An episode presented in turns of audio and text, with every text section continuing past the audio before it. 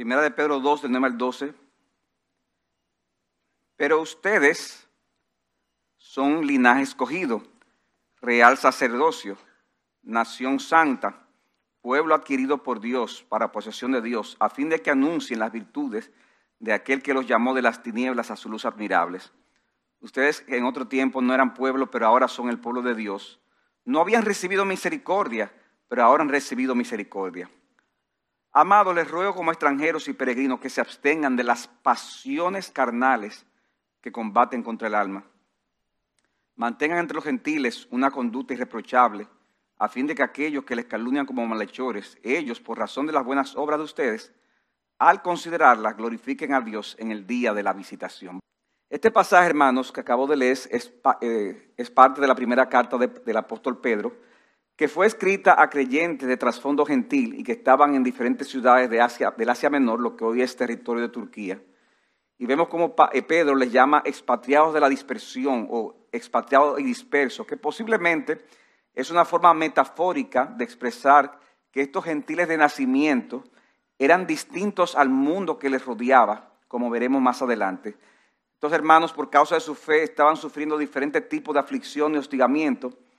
Y Pedro los anima a través de toda la carta a considerar la esperanza que ellos tienen de una herencia celestial y el cuidado de Dios a pesar de las aflicciones presentes. Esas aflicciones deberían fortalecer la fe de ellos y producir una relación más íntima con Jesucristo. Y es en medio de esta realidad que Pedro les exhorta a vivir en santidad, a no descuidar el amor fraternal y a procurar el crecimiento espiritual de ese edificio, o el crecimiento de ese edificio espiritual que es la iglesia. Y Pedro dice de una forma muy hermosa que esa iglesia, ese edificio espiritual, está sustentada en una piedra principal y esa piedra es Jesucristo. Jesucristo es la piedra principal de esa casa espiritual.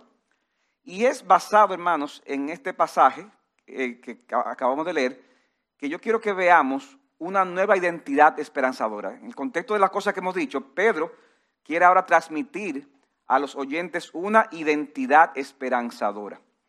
Y si pudiéramos resumir en una oración la idea que está detrás de estos versículos que yo acabo de leer, yo lo pondría de esta manera. Los cristianos, en virtud de nuestra nueva identidad, debemos dar esperanza a un mundo acusador, anunciando y modelando las obras maravillosas del Señor. Repito, los cristianos, en virtud de nuestra nueva identidad, debemos dar esperanza a un mundo acusador. ¿Y cómo vamos a dar esperanza? Anunciando y modelando las obras maravillosas del Señor. Y yo quiero que hagamos, hermano, este pasaje en cuatro encabezados. Vamos a ver la naturaleza de la nueva identidad, el propósito de la nueva identidad, el contraste de la antigua y la nueva identidad y finalmente la conducta que se deriva de la nueva identidad. Pastor, usted lo dijo muy rápido, sí, pero yo lo voy a repetir, punto por punto, a los que están llevando notas. O sea, que tomando eso en cuenta, veamos en primer lugar, hermanos, la naturaleza de la nueva identidad. La naturaleza de la nueva identidad. Dice versículo 9, primera parte, pero ustedes son linaje escogido, real sacerdocio, nación santa, pueblo adquirido para posesión de Dios. El texto comienza con un pero, porque Pablo, Pedro, perdón, está contrastando a los incrédulos con los que somos creyentes. Pedro ha dicho que esa piedra principal que es Jesucristo, que mencionamos ahorita, es una piedra de tropiezo para el incrédulo, versículo 7b. La piedra que desecharon los constructores, esa en piedra angular se ha convertido. Y piedra de tropiezo y roca de escándalo. Oigan, Pedro dice, es una piedra preciosa, pero para los, para los creyentes, ¿qué es Jesucristo para el incrédulo? Dice, es piedra de tropiezo y roca de escándalo. Pues ellos tropiezan porque son desobedientes a la palabra y para eso también estaban designados. Pero hermanos, no es igual con los creyentes. No estamos destinados a, hacer, eh, tropezar con esa roca. ¿Por qué? Porque nosotros los creyentes tenemos una nueva identidad. Y esa identidad o esa condición consta de cuatro aspectos. Dice Pedro, somos linaje escogido, real sacerdocio, nación santa y pueblo adquirido para posesión de Dios. Y hermano, estas son cuatro cualidades o características que pertenecían al pueblo de Israel. Dice en Éxodo 19, versículos 5 al 6, eh, en el contexto de, la, de cuando Moisés está trayendo la ley al pueblo. Ahora pues, si en verdad escucháis mi voz, le dice Dios a través de Moisés, y guardáis mi pacto, seréis mi especial tesoro entre todos los pueblos de la tierra, porque mía es toda la tierra. Y vosotros seréis un reino de sacerdotes, real sacerdocio, ¿verdad? Y una nación santa. Estas son las palabras que le dirás a los hijos de Israel. O sea que vemos títulos que son, les pertenecían a Israel como nación, pero en virtud de la obra de Cristo, ahora hermanos, pertenecen a nosotros, la iglesia. Por eso, hermanos, que nosotros no tenemos temor de decir que la iglesia es el Israel de Dios. Es el Israel del nuevo pacto. Porque todos los títulos que se le daban a Israel en el Antiguo Testamento se le aplican a la iglesia. Eso es complicado. Eso no es complicado. Linaje escogido, dice Deuteronomio 10:15. Eh, sin embargo, el Señor se agradó de tus padres, los amó y los escogió para, de entre todos los pueblos de la tierra. O sea, Dios escogió a Israel en el antiguo pacto. Y sabemos que fue una elección soberana. Él escogió a Abraham en vez del resto de su familia. Sale tu tierra de tu parentela, le dijo Abraham. Pero después escogió a Isaac en lugar de Ismael. Y luego eh, eh, escogió a Jacob en lugar de quién? De Esaú. Y vemos que de ahí vienen las descendencias de Jacob, las doce tribus de Israel. O sea que hay una elección soberana de Dios. Y cualquiera diría, bueno, pero a lo mejor es que Jacob era más bueno que Saúl. Bueno, yo creo que Jacob, eh, Saúl era un poquito más bueno que Jacob. Los dos eran pecadores. Y dice que a Jacob amé, más a Esaú que aborrecí. Y siempre me acuerdo de esa anécdota de la persona que fue donde Spurgeon le digo, yo no entiendo cómo ese pasaje, Jacob amé, más a Esaú aborrecí. Y Spurgeon le dice, ¿qué tú no entiendes? ¿Cómo es eso de que a Esaú aborrecí? Y dice ah, no, eso yo lo entiendo. Y lo que yo no entendí fue cómo amó a Jacob. Dios es soberano en la elección. Y nosotros, la iglesia, somos eh, linaje escogido. Como dice Sam Storm, independientemente de la etnia, los creyentes se han unido por la fe en Jesús para hacer un nuevo pueblo, una nueva raza. Este tipo de raza no tiene nada que ver con la etnicidad, precisamente porque es una raza compuesta por todas las etnias. Es una raza espiritual, una raza elegida, definida no por el color, no por la cultura, sino por el credo. Esta raza está definida por aquel en quien creemos, Jesucristo. Dice también real sacerdocio. Ese sacerdocio, que era un oficio del Antiguo Testamento, fue abolido por Cristo, porque ahora Cristo es nuestro sacerdote, nuestro sumo sacerdote. Ya no hay más sacerdotes en el sentido del Antiguo Testamento. Sin embargo, hermanos, hay un sentido en la que todos los creyentes en el nuevo pacto ahora somos sacerdotes. Y podemos traer ante Dios sacrificios espirituales. Es un, real sacerdocio porque pertenecemos a Cristo como rey y Él nos hace parte de su gobierno. Como dice Apocalipsis 1.6, oigan esto, Apocalipsis 1.6, Él hizo de nosotros un reino y sacerdotes para su Dios y Padre. O sea, hizo de nosotros un reino y nos hizo a todos sacerdotes. O sea que hermano, tú eres sacerdote, yo soy sacerdote. Porque ofrecemos sacrificios espirituales agradables a Dios. Nación santa, nación santa. Fuimos apartados para Dios, así como Israel lo fue en el antiguo pacto. Dice Deuteronomio 7:6. Tú eres pueblo santo para el Señor tu Dios. El Señor tu Dios te ha escogido para ser pueblo suyo de entre todos los pueblos que están sobre la faz de la tierra. Y mis hermanos, ¿qué ha hecho Dios? Dios nos ha separado a nosotros. Nos ha escogido como nación santa. Y finalmente, como pueblo adquirido por Dios. O sea, pueblo adquirido que es posesión de Dios. Le pertenecemos a Dios.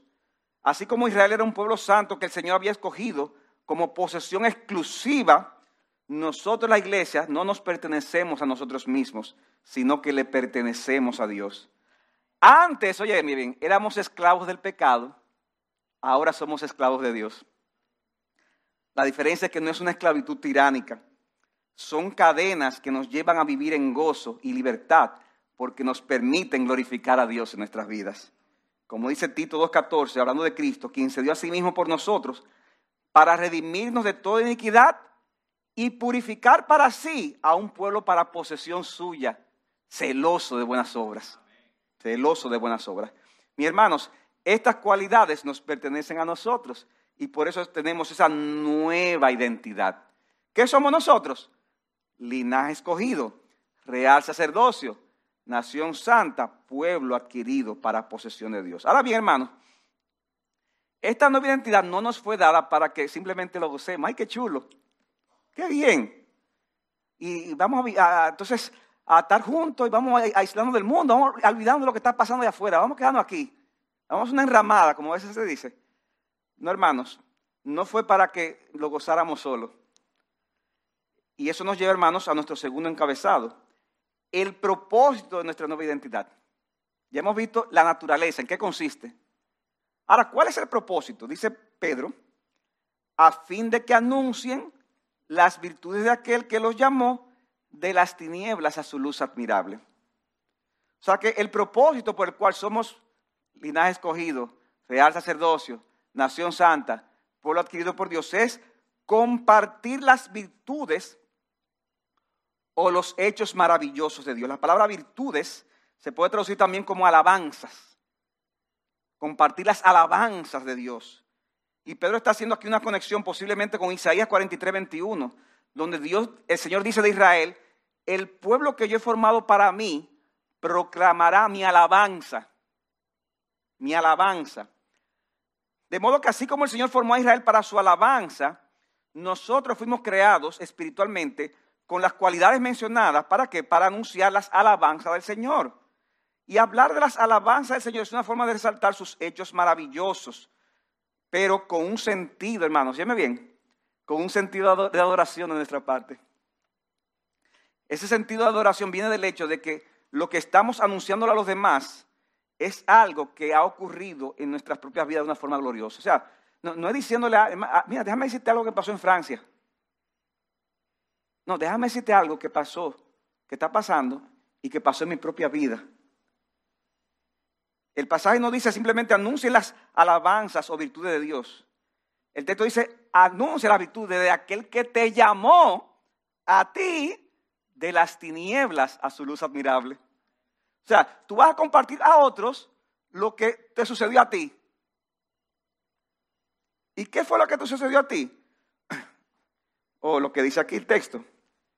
Dios te llamó de las tinieblas a su luz admirable. Porque la Biblia describe al mundo antes de venir a Cristo, que estaba en tinieblas y sin rumbo. Dice Isaías 8:22 que se, habla de un mundo de tribulación y tinieblas. Se habla de el, sombrío de la angustia y siendo lanzado en la oscuridad. Así lo dice Isaías 8:22. Pero entonces viene una nota esperanzadora. Dice ya no habría, que ya no habría más melancolía para las que estaban en angustia. Isaías 9:1. Porque ocurriría un acontecimiento espectacular. Dice Isaías 9:2, el pueblo que andaba en tinieblas ha visto gran luz, a los que habitaban en la tierra de sombra de muerte, la luz ha resplandecido sobre ellos. Y ahí es que dice el versículo 6, porque un niño nos ha nacido, un hijo nos ha sido dado, y la soberanía reposará sobre sus hombros, y llamará su nombre, admirable consejero, Dios poderoso, Padre eterno y príncipe de paz. O sea que habitábamos en tierra de sombra de muerte, pero resplandeció una gran luz. Ahora, aquí hay un problema, hermanos, y es que dice Cristo que a los suyos vino y los suyos no le recibieron. Es decir, hermano, Cristo vino y mucha gente siguió en tiniebla. Porque para nosotros poder ver y saborear este glorioso acontecimiento, había un problema en nosotros que debía de ser eliminado y es que estábamos ciegos a la gloria, a la belleza, a la majestad, a la grandeza y al poder de nuestro Señor Jesucristo. Estábamos caminos a una condenación eterna al estar entregados a los placeres pecaminosos de este mundo de maldad. O quizás viviendo en una moralidad farisaica, pensando que yo soy mejor que los demás hombres. Yo, ni, yo no mato ni robo. Entonces estábamos camino a una condenación, viviendo en esa moralidad o viviendo entregado a este mundo de placeres mundanos. Así estábamos todos nosotros. Pero de repente, hermanos, en un momento dado, comenzamos a ver una luz. Comenzamos a ver una luz, pero no una luz cualquiera, sino que era una luz que podíamos apreciar y admirar. Y de repente comenzábamos a odiar lo que antes amábamos y comenzábamos a amar lo que antes despreciábamos. Lo que antes era aburrido, ¿sabes lo que venía a la iglesia por una hora y media? A repetir las mismas canciones. Chiquichín. Y ahí por 45 minutos, 50 minutos, 55 minutos, una gente hablando, un monólogo. Un monólogo. Eh, en el 2022. ¡Qué aburrido! Pero de repente nos lo encontraba muy interesante. Lo que antes era aburrido comenzó a interesarnos y lo que antes desechábamos, ahora lo abrazábamos. ¿Y qué fue lo que pasó? Mira, yo te voy a decir lo que no pasó. No, no, fue que tú te diste cuenta que tú eres un genio. Wow, que yo soy un campeón. Y me di cuenta, no, no, no. no. Lo que pasa es que dice 2 Corintios 4:6 que Dios que dijo que de las tinieblas resplandecerá la luz, es el que ha resplandecido en nuestros corazones para iluminación del conocimiento de la gloria de Dios en la faz de Jesucristo. El mismo Dios que creó el universo con su palabra fue el que dijo, sea la luz, sea la luz. Rafael, sea la luz sobre Rafael. O sobre cualquiera de ustedes aquí. Y de repente, ese poderoso llamado de Dios se hizo efectivo en tu corazón, mi hermano. Y, hermano, a veces estas cosas pasan y uno ni cuenta se da, ¿verdad? Uno se entera después. Uno oye estas cosas, hermano, y este texto y dice, wow. O sea, que, para yo salvarme, Dios tuvo que decir, sea la luz. Sí, hermano, eso es lo que estoy diciendo. Y la luz vino, y la luz vino. Y el mismo poder con el que Dios creó el universo fue el mismo poder con el cual te salvó en ese momento. Gloria a Dios por eso. Y hermano, yo quiero aclarar aquí, porque a veces puede haber confusión, que esa experiencia de conversión no siempre se da igual en todas las personas. Hay personas que creen que para que haya una conversión tiene que haber una decisión. Yo, tengo que repetir una oración, que, alguien me diga que la haga. No, necesariamente. Dios tiene formas diferentes de salvar. Hay personas que pueden identificar el momento exacto de su conversión, ¿verdad? No, no, yo, me convertí el 5 de mayo del 1995 a las 7 y 15 de la noche. Yo, wow. Gloria a Dios. Habemos otros que no sabemos exactamente el día que nos convertimos. Pastor, cuidado si tú no se convirtió entonces. Sí, yo me convertí. Sí, yo me convertí. Hay personas que pueden identificarlo, hay otros que no. Y dentro de los que pueden identificarlo, hay conversiones que son dramáticas. Wow, yo me iba a tomar un veneno y ahí apareció un evangélico y, oró por mí y, me convertí ahí mismo llorando. wow. Hay otras historias que son como más aburridas, ¿verdad? Que uno dirá, la, la, mía no tiene como nada de especial. Yo recuerdo cuando estaba leyendo la, autobiografía de C.C. Lewis. Wow, pero qué interesante esa autobiografía, como ese señor de ser religioso se hizo ateo y de ateo hubo una crisis, volvió como un proceso poco a poco hasta que después dijo que creía en Dios, después que estaba medio convencido, después, es, fascinante, hermano, leer esa historia. Y yo estoy diciendo, ¿y cuándo que va a llegar la conversión? Llegué al último capítulo. Bueno, tiene que es una conversión impresionante, ¿verdad? Porque un libro, y yo estoy leyendo y estoy, avanzando, y yo, ¿qué es lo que pasa? Y dice él, mira, yo no sé qué pasó, yo lo que sé que un día salí de mi casa y llegué al zoológico y llegué con un gozo y ya, ahí se quedó, terminó la historia ahí.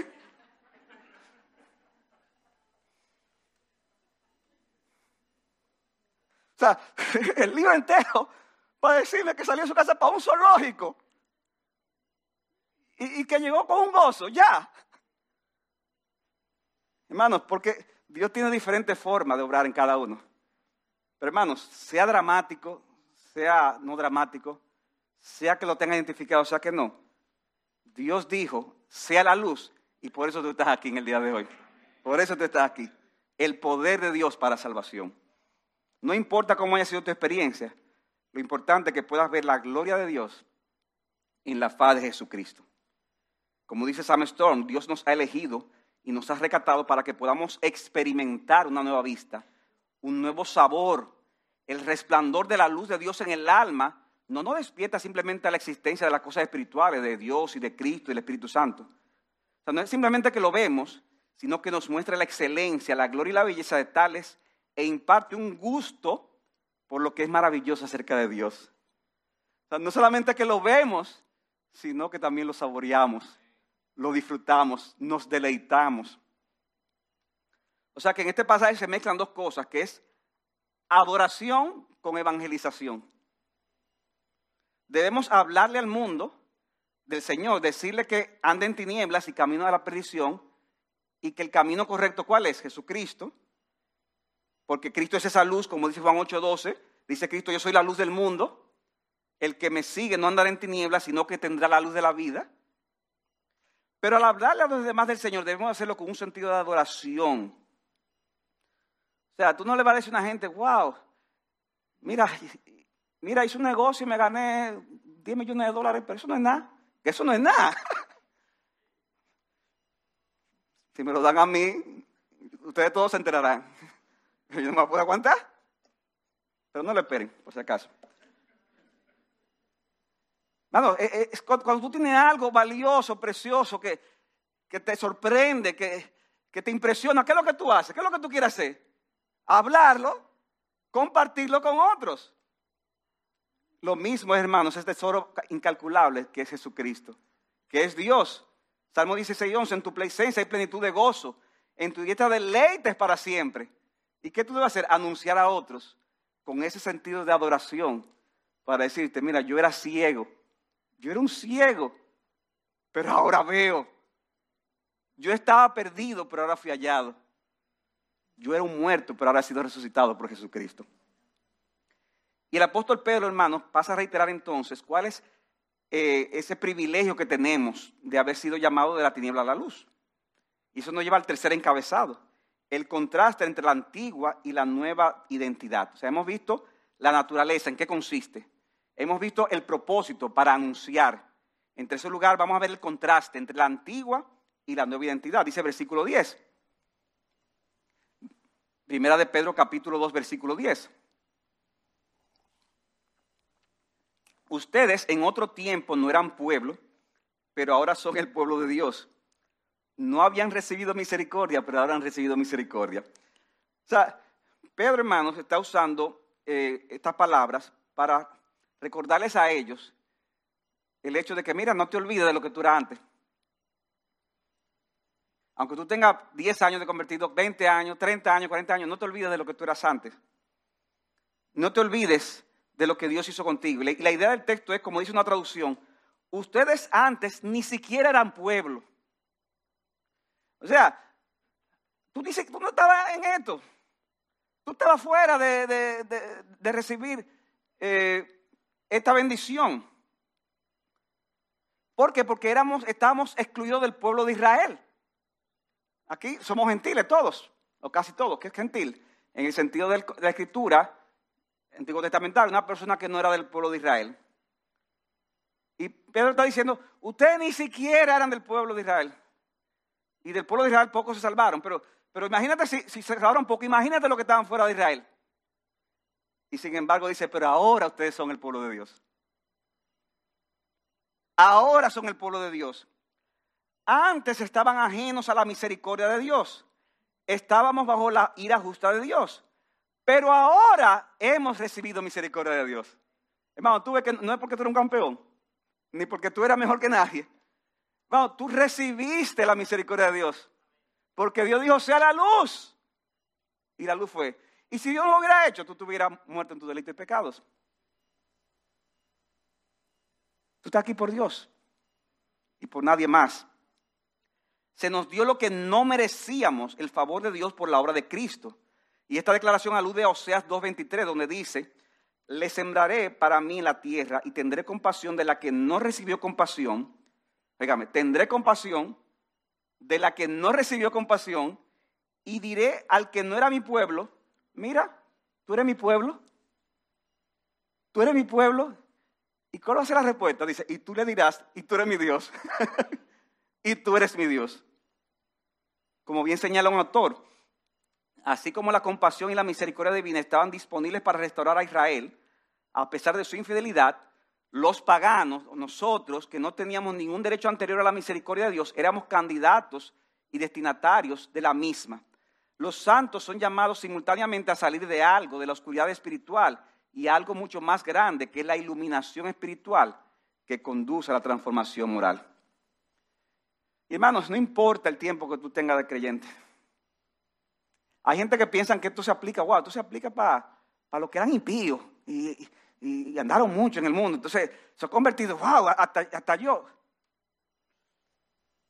Mira mi hermano, en la medida que tú entiendes más la palabra, entiendes más el Evangelio, entiendes más lo que costó el sacrificio de Cristo, tú te pudiste haber convertido a los cinco años de edad, a los cinco años de edad, y se supone que tú debas tener ese ese mismo sentido de indignidad, ese mismo sentido de pecaminosidad que sintió Isaías cuando dijo, ay de mí, que soy hombre muerto, que soy un hombre inmundo de labios.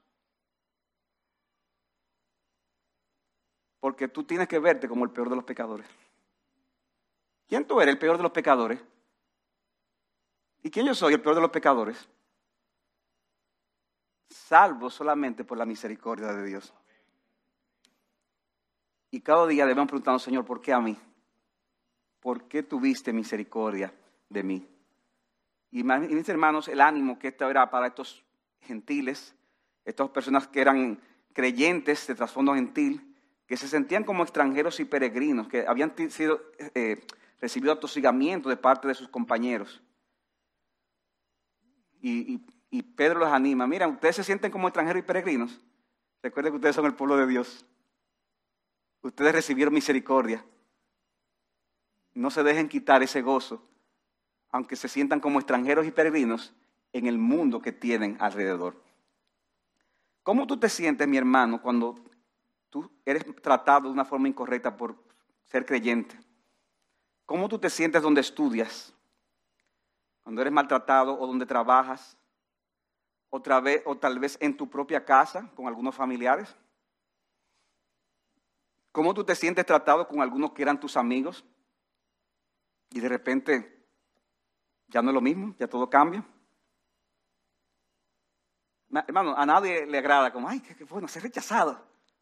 Entonces hay hermanos que a veces están, wow, ¿y cuándo es que viene la persecución? Tranquilo, tranquilo. Ella va a llegar, pero tampoco esté así como que, qué bueno. Que venga. Pero a pesar del rechazo que puedas sentir, recuerda siempre que tú eres parte del pueblo de Dios y por eso tu privilegio será anunciar en adoración las virtudes de aquel que te llamó a su luz admirable. Ese es tu privilegio. Anuncia las maravillas de Dios. Pero no solo debes de anunciar las maravillas de Dios en virtud de tu nueva identidad, sino que también debe haber un estilo de vida distinto en virtud de esa nueva identidad. Y eso nos lleva a nuestro cuarto y último punto.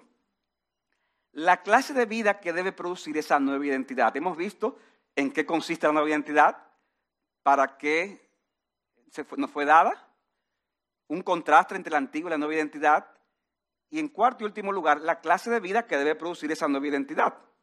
Y eso lo vemos en los versículos 11 y 12.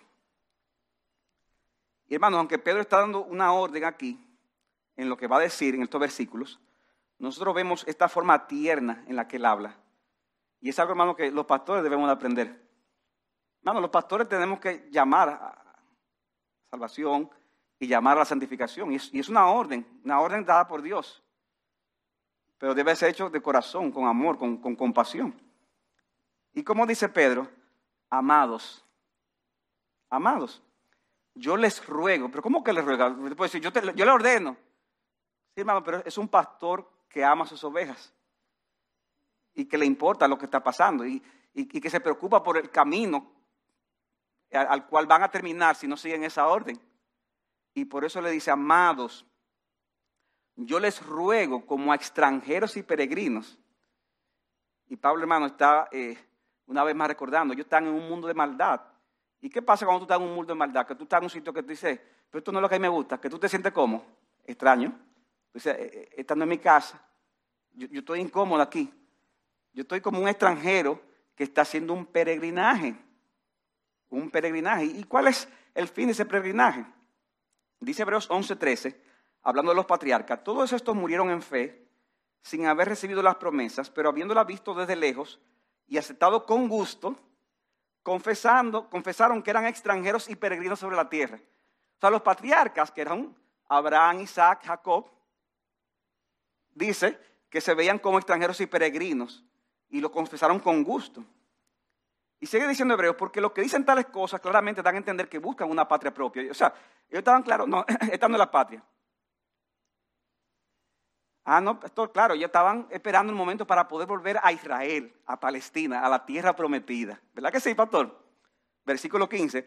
Y si en verdad hubieran estado pensando en aquella patria de donde salieron, ellos habrían tenido la oportunidad de volver. No, no, no era en esa tierra. Dice el 16, pero en realidad ellos anhelan una patria mejor. ¿Y cuál es? Dice aquí, la celestial. La patria celestial. Por lo cual Dios no se avergüenza de ser llamado Dios de ellos, pues les ha preparado una ciudad.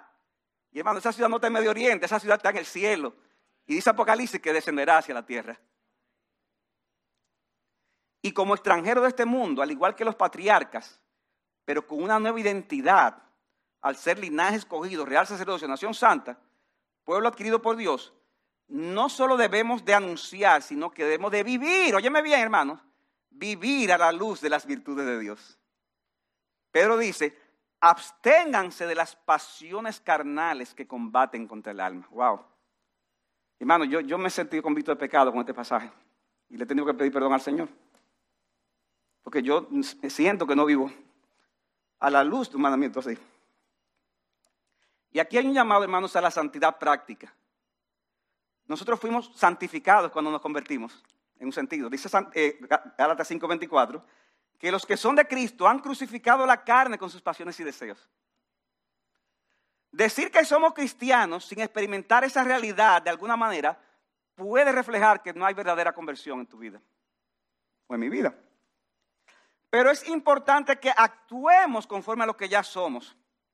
Y eso significa en sentido negativo, hermanos, que no debemos de alimentar las pasiones carnales que llevamos dentro de nosotros y que hacen guerra contra tu alma para hacerte caer. Cito de nuevo a Sam Storm, estas pasiones carnales no son meramente pecados sexuales, sino todos los deseos característicos de la humanidad caída, ya sea la avaricia, la lujuria, el chismorreo, el orgullo. Hermano, aquí hay muchas cosas incluidas. Tal mandato implica que los deseos internos no están más allá de nuestro control. Es que, es que yo no me aguanto, pastor. Es, que yo no me aguanté de decir eso que no debí decir. No, no. Ese texto asume que eso no está fuera del control. Algo a lo que debemos consentir y ceder. No deben ser controlados conscientemente a través del poder del Espíritu que mora en ellos. Se nos exhorta no solo a abstenernos de la expresión externa del deseo, sino a matar ese deseo. A matar ese deseo. Como dice Romanos 13, 13, andemos decentemente como de día, no en orgías y borracheras, no en promiscuidad sexual y lujurias, no en pleitos y envidias. Antes bien vístanse del Señor Jesucristo y no piensen para proveer para las lujurias de la carne. ¿Saben que la lujuria no solamente es pecado sexual, aunque lo incluye? La lujuria se manifiesta en la envidia, en el chisme, en la borrachera, en todas esas cosas. Y hermanos, y esto lo digo hermanos de corazón eh, y, con amor, cuando luchamos correctamente contra esos deseos, eso tendrá un impacto en las cosas que vemos? ¿Qué estamos viendo por, internet o por la televisión, en la calle? ¿Eso tendrá un impacto en las cosas que oímos? Porque, hermano, muchas de las cosas que se oyen no deberían oírse. En las cosas que hablamos, porque hay conversaciones, hermanos, que no son edificantes. Eso se va a manifestar en la ropa que usamos. Ay, pastor, no toque esa tecla. ¿Cómo que no la toque?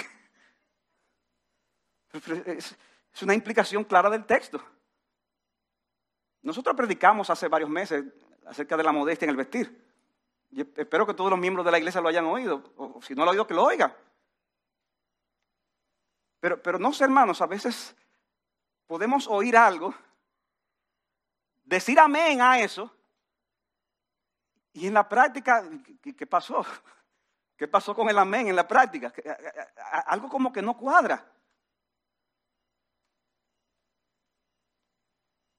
¿Han visto esta gente, verdad? Que suben fotos en las redes. Totalmente escandalosa. Y lo que ponen la gloria de Dios. ¿La gloria de qué?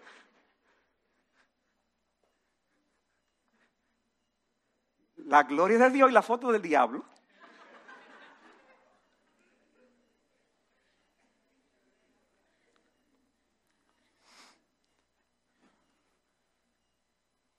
Hermanos, aquí no, no, venimos y no somos una iglesia, ¿verdad? Orientada como a poner reglas y sino hablar al corazón.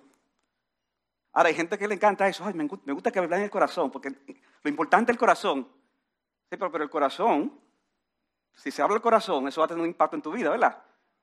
Porque si del corazón sale todo el pecado y yo trabajo con mi corazón, ¿qué va a pasar? Que externamente eso va a tener un cambio.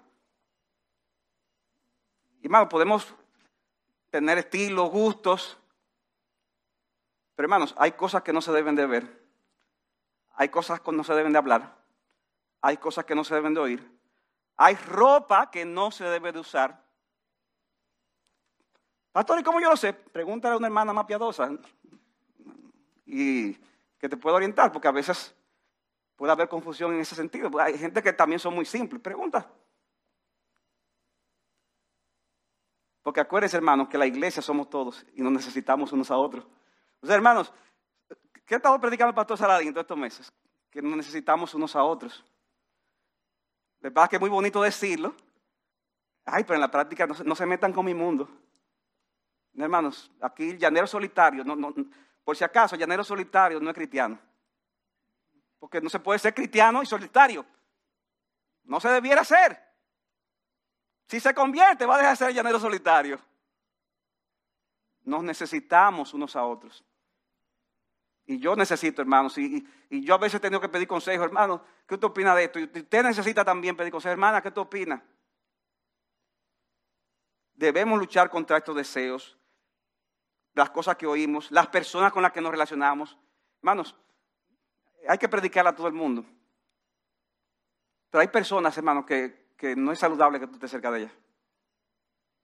Dice un texto, las malas compañías corrompen la buena costumbre. Pastor, pero el texto dice las malas conversaciones así en la Reina Valera, en las Américas dice las malas compañías, es lo mismo. Las malas compañías corrompen la buena costumbre. ¿Con quién tú te estás juntando? ¿Con aquellos que te van a acercar más a Dios? ¿O aquellos que te van a alejar de Él y te van a hacer vivir en estas cosas? Miren interesante, hermanos, que esa santidad interna, ese, ese, batallar con las pasiones carnales, va a tener un impacto externo. Porque lo que decía ahorita, hay gente que dice, no, a, mí que nadie me juzgue, porque lo importante es mi corazón. Sin embargo, dice Pedro en el versículo 12, mantengan entre los gentiles una conducta irreprochable. Oh, o sea que eh, lo que es interno, que es la esencia, va a tener un impacto externo. O sea que lo externo no es que no sea importante, es que tiene que partir de lo interno. Pero Pedro dice, Pedro no se queda ahí diciendo combátelo y punto, no, combátelo y mantén entre los gentiles una conducta irreprochable, una conducta ejemplar, en otras palabras, sobre todo ante las falsas acusaciones. Porque Pedro dice que con el buen testimonio de los creyentes, esas, eh, eh, los creyentes, perdón, eso pudiera tener un efecto positivo en esos que te acusan. Oye eso, versículo 12, segunda parte. Mantengan entre los gentiles una conducta irreprochable a fin de que aquellos que les calumnian como malhechores, o sea, no eran unos impíos tranquilitos, no, eh, eh, no eran fáciles, eran hostiles. En aquellos que os calumnian como malhechores, ellos, por razón de las buenas obras de ustedes, al considerarlas, glorifiquen a Dios en el día de la visitación. Wow. O sea, al ver algunos inconversos las buenas obras de los cristianos, dejarían de hacer dichas acusaciones y en cambio glorificarían entonces a Dios al ver vuestras buenas obras, como dice Pedro en el día de la visitación. Y muy posiblemente esto significa que el buen testimonio cristiano sería usado como instrumento de salvación para algunos, glorificando ellos a Dios en el día final. No todos lo harán, algunos será para condenación, pero Dios usará ese buen testimonio para que algunos que acusan, esa acusación se convierta más bien en un motivo de alabanza de las maravillas de Dios. Y hermano, qué hermoso es ver a algunos que antes nos aborrecían, que nos acusaban de distintas cosas, fanáticos, legalistas, estrechos de mente, al ser impactados con el testimonio de algún cristiano, terminan convirtiéndose en trofeos de la gracia de Dios. Yo sé que aquí hay algunos. Hermanos, que el Señor nos ayude a anunciar y a modelar las virtudes y la gloria del Señor para la salvación de muchos y para la gloria de su nombre. Hermano, yo quiero concluir este mensaje lo siguiente. Si tú eres un creyente y al escuchar estas cosas tú te has sentido convicto de pecado, porque quizás no has sido diligente en anunciar este mensaje, o no lo has hecho con un sentido de adoración, o no has batallado como debieras con esas pasiones carnales que batallan contra el alma, o no has tenido una conducta irreprochable ante el mundo, si tú te has sentido convicto de pecado, entonces bienvenido al club. Yo te animo a que tú busques hoy el perdón de, tus pecados. Busca hoy el perdón de tus pecados. Porque este mensaje yo lo traje para ti. Pero para mí va así, para ti, para ti, para el lado, pero para ti.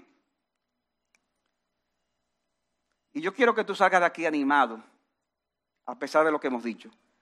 Porque nuestro Señor Jesucristo pagó en la cruz por todos tus pecados, incluyendo lo que tú cometiste ayer, incluyendo lo que tú cometiste hoy, y posiblemente lo que tú has cometido estando sentado aquí. Cristo pagó por todos tus pecados, de modo que eso debe animarte a confesarlo sabiendo que Él te perdonará y tú podrás con tu gracia, con su gracia entonces, hacer los cambios necesarios en tu vida para que vivas más a la luz de estas cosas. O sea, no es por ser buena gente que tú vas a entrar, es por la obra de Cristo en la cruz del Calvario. Y ya Él pagó por eso. Lo que necesitamos es el perdón de Dios. Pero cuando se da ese perdón, entonces, ¿qué va a venir después? El cambio. Una vida en consecuencia a eso que el Señor ha hecho en nosotros. Por eso te digo, mi hermano, lucha con todas tus fuerzas para crecer en estas cosas. Busca amistades que te estimulen a avanzar en tu vida cristiana, pero siempre descansa en la obra de Cristo como tu única aceptación delante de Dios. Pero es posible que tú estés aquí o estés oyendo este mensaje y no has experimentado la gracia salvadora de Dios. Y por eso no puedes ver las obras maravillosas de Dios. ¿Qué es lo que están hablando? La maravilla. ¿Cuál maravilla? Pues yo veo un grupo de gente sentado aquí cantando y un monólogo. Porque hay ceguera espiritual, no puedes ver las maravillas de lo que hemos dicho. dicho. Estás viviendo para tu propia carne. Y mi amigo, yo te animo a que no desperdicies tu vida viviendo de esa manera, porque eso no va a llenar las necesidades de tu alma y te llevará camino a la destrucción eterna. Aunque ese es el camino que toma la mayoría, no vale la pena tomarlo. Dice Mateo 7:13, Cristo, entren por la puerta estrecha, porque ancha es la puerta y amplia es la senda que lleva a la perdición, y muchos son los que entran por ella. Wow. Pero estrecha es la puerta y angosta es la senda que lleva a la vida, y pocos, pocos son los que la hallan. Yo te exhorto en esta ocasión a que tú seas de esos pocos a que tomes ese camino, que reconozcas que eres pecador y que vas camino a, la perdición, y que en esta hora tú reconozcas a Jesucristo como el único camino para encontrar la salvación. Que confíes en Él para salvación, clamándole a Dios que tenga misericordia de ti. No importa cómo tú hayas vivido, no importa cómo tú hayas vivido. Hay personas que piensan, oye, este, este es un mensaje bueno para el que ha estado perdido. Sí, para ti porque todos hemos estado perdidos, ya sea que hayamos vivido entregado al mundo, o ya sea que nunca hayamos roto un plato, ya sea que hayamos nacido en un lugar disfuncional, o hayamos nacido, nacido en el seno de un hogar cristiano, con todos los beneficios que eso tiene. Tú necesitas la misericordia de Dios en Jesucristo. No importa cómo hayas vivido, tú necesitas a Jesucristo como tu Señor y Salvador ven a Jesucristo para que junto con nosotros comiences a pelear la batalla espiritual de la que hemos hablado, sabiendo que no importa los peligros que enfrentemos, estaremos siempre del lado del vencedor, de Cristo el Señor, por el cual reinaremos por toda la eternidad. Señor le bendiga, hermano.